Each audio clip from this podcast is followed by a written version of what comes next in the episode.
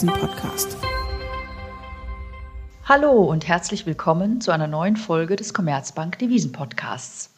Mein Name ist Antje Prewke, ich bin Devisenanalystin im Research der Commerzbank und bei mir ist mein Chef Ulrich Leuchtmann. Hallo Uli. Hallo Antje. In der heutigen Folge befassen wir uns mit der amerikanischen Notenbank Federal Reserve und dem US-Dollar. Ja, Uli, nach der Sitzung der Federal Reserve letzte Woche Mittwoch hat der Dollar wahnsinnig zugelegt. Das ist erstaunlich. Euro-Dollar ist unter die 1,20 gefallen und wir haben sogar teilweise jetzt Notierungen unter 1,19. Was ist denn da los? Wieso ist denn der Dollar jetzt plötzlich so stark? Ja, der Dollar ist vor allem deshalb festgegangen, weil äh, die FOMC-Mitglieder, also die Mitglieder des Geldpolitischen Ausschusses der FED, in ihren Projektionen angedeutet haben, dass die Mehrheit von ihnen erwartet, dass schon 2023 äh, der Lift-Off kommt, also die erste Zinserhöhung der FED. Und eine Minderheit, aber immerhin eine zunehmende Minderheit, erwartet sogar schon so einen Zinsschritt 2022. Und äh, das war vorher nicht in den Projektionen der FOMC-Mitglieder enthalten. Das war das Neue. Und ein höherer Zins für den US-Dollar ist natürlich positiv für die US-Währung. Und äh, deshalb hat er gegenüber dem Euro und gegenüber fast allen Währungen dieser Welt zulegen können seitdem. Ja, jetzt äh, habe ich mir mal angeschaut, die Projektionen der FED. Du hast gesagt, die sind neu rausgekommen letzte Woche. Da sehe ich jetzt, dass die Inflation laut deren Projektion Ende des Jahres im Bereich von 3,4 Prozent stehen soll. Das ist natürlich schon eine Aussage und eine sehr ja, mutige Projektion, denn schließlich ist das Inflationsziel der FED bei 2 Prozent. Wie kann denn die FED davon ausgehen, dass ja trotz allem, auch wenn jetzt einige sich dafür aussprechen, dass vielleicht schon eher die Zinsen angehoben werden können, das trotzdem noch so lange weg ist in der Zukunft? Naja, da muss man unterscheiden. Wir sehen natürlich momentan hohe Inflationsraten in den USA. Die führt die FED und die meisten Analysten allerdings auf Sondereffekte zurück. Ja, nach dem Lockdown, nach dem Ende des Lockdowns entstanden Engpässe, Angebotsengpässe in einigen Bereichen. Wir haben das gesehen bei Bauholz, wir haben es gesehen äh, bei Computerchips und bei vielen anderen Dingen. Äh, die Löhne steigen an, weil die Unternehmen, die nach dem Lockdown wieder öffnen, so schnell gar nicht neue Arbeitskräfte finden. Also wir haben einigen Preisdruck in einigen Bereichen, der aber in der Vorstellung der FED ein Sondereffekt ist und äh, im Laufe der Zeit wieder abklingen sollte. Also nächstes Jahr die Inflation wieder äh, deutlich unter den jetzigen Niveaus ist. Und dieser einmalige Inflationseffekt, das ist natürlich etwas, durch das die FED mit ihrer geldpolitischen Strategie durchschauen will. Ja, Zentralbanken können nicht die Inflation jeden Monat genau auf ihrem Ziel halten. Sie können das nur mittelfristig machen und deshalb tendieren Zentralbanken natürlich dazu, durch solche temporären Effekte hindurchzuschauen und zu sagen, wo ist denn die Inflation danach? da ist halt äh, die Vorstellung der FED, dass äh, im nächsten Jahr die Inflation wieder herunterkommt und äh, deshalb sie auf den momentanen Inflationseffekt nicht reagieren äh, braucht. Und übrigens, das ist auch etwas, was ja auch unsere Ökonomen glauben. Die Inflation kommt wieder zurück. Der Effekt ist äh, einmalig. Und äh, das erwartet auch der Markt in seinen ähm, äh, Inflationsprognosen, die implizit beispielsweise in Inflationsswaps gehandelt werden. Also das ist ja breiter Konsens dass die hohen Inflationsraten, die wir momentan sehen, einfach nur ein temporärer Sondereffekt sind. Ja, das äh, leuchtet mir ein, aber trotzdem, wenn ich so genau darüber nachdenke, du sprachst beispielsweise auch die Löhne an, ja, die, die jetzt steigen, äh, kann man sich nicht trotzdem die Frage stellen, dass es schon ja, vielleicht eine mutige Wette ist der FED, dass sich dieses Szenario dann wirklich nächstes Jahr auch so herausstellen wird. Denn ich könnte ja sagen, naja, die Löhne werden erstmal länger hoch bleiben, wenn ich jetzt schon teure Löhne bezahlen muss. Und ich könnte mir vorstellen, dass vielleicht auch einige andere Effekte nicht unbedingt nur temporärer Natur sind, sondern dauerhaft die Inflation oben halten könnten. Also hm, ist das vielleicht nicht auch äh, eine mutige Prognose der FED in irgendeiner Form, das so zu sehen? Ich glaube, darauf muss man zweigeteilt antworten. Das eine ist, natürlich ist es so, dass ähm, es auch gegenläufige Effekte geben kann. Ja, wir sehen es beispielsweise beim Bauholz in den USA. Das ist erscheint so als, als, als skurriler Außenmarkt, aber da hatten wir ganz erhebliche Inflation, die auch relevant ist, beispielsweise für die äh, Preise für äh, Hausbauten etc. Also ist gar nicht so ein unwichtiger Preis da haben wir ja gesehen, dass der jetzt auch schon wieder zurückkommt. Also die Preise für Bauholz fallen wieder, wenn diese Engpässe vorbei sind. Das heißt also, was wir jetzt an Preissteigerungen sehen, sehen wir zumindest teilweise ähm, wieder als Preissenkung, wenn die ähm, Engpässe aufgelöst werden. Und bei Löhnen, da gebe ich dir recht, da ist das wahrscheinlich nicht so. Ja, also wenn Löhne einmal steigen, äh, ist es typischerweise so, die fallen nur sehr selten. Also Lohnkürzungen, das ist etwas, was das gibt es in normalen Konjunktursituationen sehr selten. Aber auch da muss man sagen, es geht ja um die Inflation. Das heißt also, wenn die Löhne jetzt einmal steigen äh, in dieser Phase nach dem Lockdown und dann auf höheren Niveaus verharren, dann haben wir in Zukunft auch keine Inflation mehr. Und die FED ähm, eigentlich äh, steuert sie ja noch die Inflation und nicht das Preisniveau, auch wenn sie da so ein bisschen äh, schwammiger geworden ist in, in ihrem Strategiewechsel letztes Jahr. Aber im Grunde geht es noch weiterhin darum, dass äh, die Inflation zu steuern. Und das heißt also, wenn wir jetzt einmal höhere äh, Lohnsteigerungen sehen, in Zukunft aber nicht, dann ist das etwas, was äh, immer noch etwas ist, durch das die FED hindurchschauen sollte, nach der ökonomischen Theorie und auch durchschauen will, nach dem, was sie, äh, was sie äußert in den letzten Monaten und Quartalen.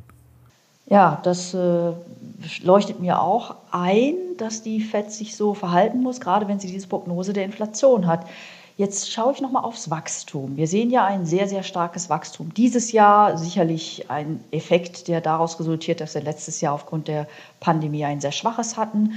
Aber jetzt haben wir gesehen, dass letztes Jahr und Anfang dieses Jahres die neue Regierung ja massive Fiskalprogramme aufgelegt hat. Und müssten die nicht auch eigentlich einen dauerhaften Effekt auf das US-Wachstum haben und damit auch in irgendeiner Form preistreibend sein, und zwar nicht nur kurzfristig? Na, das ist halt die große Frage. Ne? Die große Frage ist, wie viel bleibt von dieser jetzigen hohen Inflation übrig? Also, dass alles übrig bleibt, dass die Inflation dauerhaft auf den Niveaus ist, wie wir sie jetzt sehen, ist aus den genannten Gründen nicht wahrscheinlich. Aber die große Frage ist halt, wie viel bleibt davon übrig? Und äh, natürlich ist es so, auch das US-Fiskalprogramm, das klingt ja nächstes Jahr wieder ab. Die Frage ist nur, ist die USA aus diesem Umfeld sehr niedriger Inflation, was wir jetzt ja schon im Grunde seit über zehn Jahren sehen, dauerhaft herauskatapultiert worden in ein Umfeld höherer Inflation? Und äh, da ist die FED halt noch sehr abwartend. Und äh, das kommt natürlich daher, dass wir schon so lange gesehen haben, dass die Inflation ähm, nicht so richtig in Schwung kommt. Dass also die Geldpolitik sehr expansiv sein muss, um Inflation wenigstens nahe dem FED-Ziel von zwei Prozent zu halten. Und diese lange Phase hat natürlich dazu geführt, dass die FED sagt, na, im Zweifelsfall warten wir lieber noch mal ein bisschen ab. Wenn die Inflation tatsächlich zu hoch rauskommt, können wir die mit, mit Zinsschritten immer noch später einfangen. Aber wir hatten jetzt so lange eine Phase niedriger Inflation, dass wir uns erstmal sehr sicher sein müssen, dass wir in so einer Situation enden, bevor wir tatsächlich die Zinsen erhöhen. Und ich glaube, das ist der Grund dafür, warum man A, durch diese jetzige temporäre Phase hoher Preise auf jeden Fall durchschauen möchte und warum man B auch jetzt noch nicht Signale dafür setzen will, dass man schon später ähm, dann eine restriktive Politik äh, fährt, also zumindest nicht sehr früh. Und da war 2023, was die Dots anzeigen, eigentlich schon so, ich glaube, was da das Ende der Fahnenstange ist, denn früher will die FED es momentan nicht andeuten. Äh, sie will erstmal abwarten, ob Inflation tatsächlich ähm, in einem Maß übrig bleibt nach diesen jetzigen Sondereffekten, die ein Handeln nötig macht von der FED. Und wir sehen ja auch, Mittlerweile wissen wir ja von dem einen oder anderen FOMC-Mitglied, wie sie abgestimmt haben. Und das ist natürlich auch ganz klar. Diejenigen, die beispielsweise schon sagen, wir müssen vielleicht 2022 den ersten Schritt machen, sind halt die, die glauben, dass nach diesem Sondereffekt die Inflation noch relativ hoch bleiben wird, so bei zweieinhalb Prozent. Diejenigen, die sagen, wir müssen, wir müssen nichts 2022 tun und auch nicht 2023, das sind diejenigen, die glauben, dass von diesem Sondereffekt, den wir momentan sehen, gar nichts übrig bleiben wird und die Inflation wieder auf oder unter zwei Prozent zurückfällt. Also diejenigen äh, warten noch ein bisschen länger ab. Also im Grunde sind die Unterschiede, die wir momentan sehen, einfach daraus resultierend, dass niemand wirklich weiß, was denn an Inflation nachher rauskommt, wenn diese Sondereffekte abgeklungen sind. Ah, da muss man fairerweise sagen, das ist auch nicht wirklich einfach. Ähm, und die FED ist sicherlich auch vorsichtig, weil sie ja schon mal die Erfahrung gemacht hat, dass sie ja möglicherweise etwas zu früh war ähm, in ihrer restriktiven Geldpolitik. Ich äh, meine nur zu erinnern, das Taper Tantrum 2013, 2014 und dann wurde die erste Zinserhöhung dann doch nochmal um ein ganzes Jahr verschoben. Ähm, da kann man sehr ja, mitfühlend sein mit der FED, dass sie erstmal versucht, zu eruieren, was sein könnte. Natürlich aufgrund der steigenden Inflation im Moment die ersten Signale setzen muss, aber dennoch vorsichtig sein möchte ähm, mit wirklich der ersten Aktion und nicht wieder zu früh aktiv und restriktiv zu werden und damit möglicherweise Risiken einzugehen in Richtung ja, deflationäre Tendenzen in der Wirtschaft oder sogar die Wirtschaft abzuwürgen. Das kann man sehr gut nachvollziehen. Aber was heißt das denn jetzt eigentlich alles für den Dollar, Uli? Wir haben gerade eingangs festgestellt, der Dollar ist erstmal deutlich stärker gegangen nach dieser ja etwas anderen, äh, ich sag mal, nach diesem anderen Signal der FED äh, in der Sitzung im Juni. Wie geht es denn jetzt eigentlich weiter im Dollar? Womit müssen wir denn jetzt erstmal rechnen auf kurze und dann natürlich auch auf mittlere Sicht, wenn die Inflation wieder runterkommt?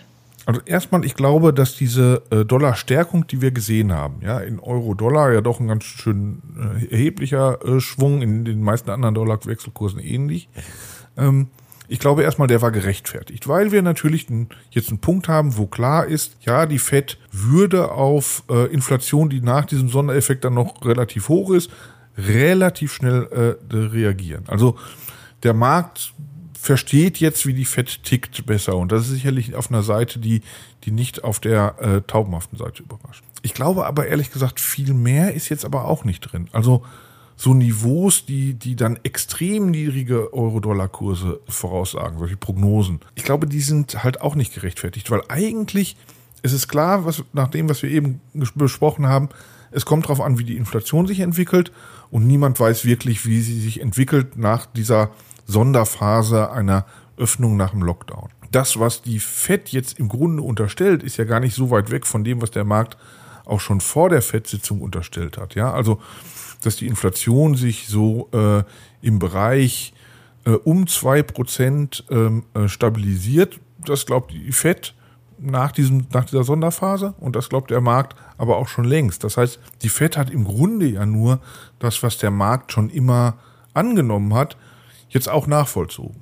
Das heißt also, grundsätzlich ist keine neue Einschätzung des Marktes vonnöten. Der Markt glaubt, dass die Inflation so in dem Bereich sein wird, wo die FED irgendwann 2023 zum ersten Mal die Zinsen erhöhen wird. Und die FED glaubt es jetzt auch. Das ist schön, dass die FED es jetzt auch glaubt. Das ist sicherlich etwas, was positiv für die US-Währung ist, weil man die FED richtig gelesen hat. Aber jetzt eine grundsätzlich neue Dollar-Einschätzung ist, glaube ich, nicht nötig. Und deshalb extrem niedrige Euro-Dollar-Prognosen halte ich aufgrund der FED-Sitzung jetzt erstmal nicht für angebracht. Es mag sein, dass der Dollar auf diesen stärkeren Niveaus jetzt eine ganze Weile verharren wird, ja, weil wir natürlich ganz schnell jetzt auch gar nicht lernen werden, wie es mit der Inflation weitergeht äh, nach dieser Sonderphase. Wir sehen jetzt nur noch diese Sonderphase und wissen nicht, was danach kommt. Aber ich glaube, äh, dass viel mehr Dollarstärke, als wir bisher gesehen haben, jetzt auch nicht gerechtfertigt wäre.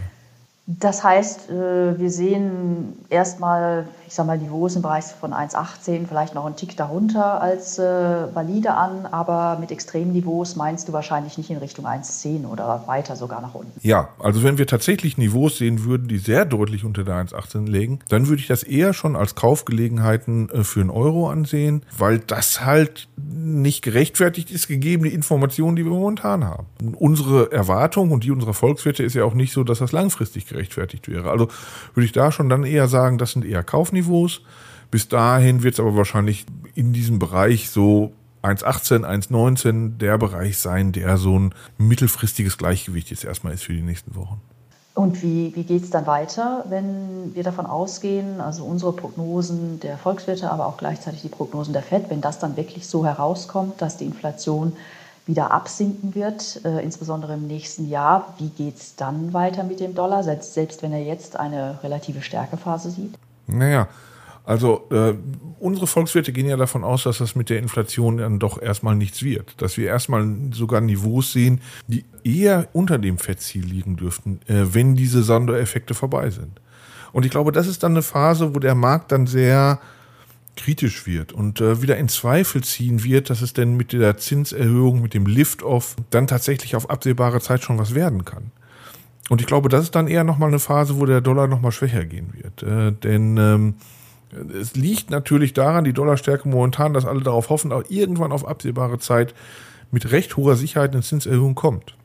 Da ist jetzt gar nicht so wichtig, ob das Ende 2022, Anfang 2023 oder Mitte 2023 ist, nun muss es halt relativ sicher absehbar sein. Und diese Sicherheit wird, glaube ich, wieder verloren gehen, wenn nach Abklingen dieser Sondereffekte die Inflation wieder unter das Fettziel zurückgeht. Dann ist wieder die Frage, ja, fallen wir jetzt wieder in dieses Szenario zurück, was wir in den letzten zehn Jahren gesehen haben, wo die Fett kein nennenswerten Zinserhöhungsspielraum hat und wenn sie wie 2016 bis 2018 die Zinsen erhöht hat, das dann schnell wieder zurücknehmen musste.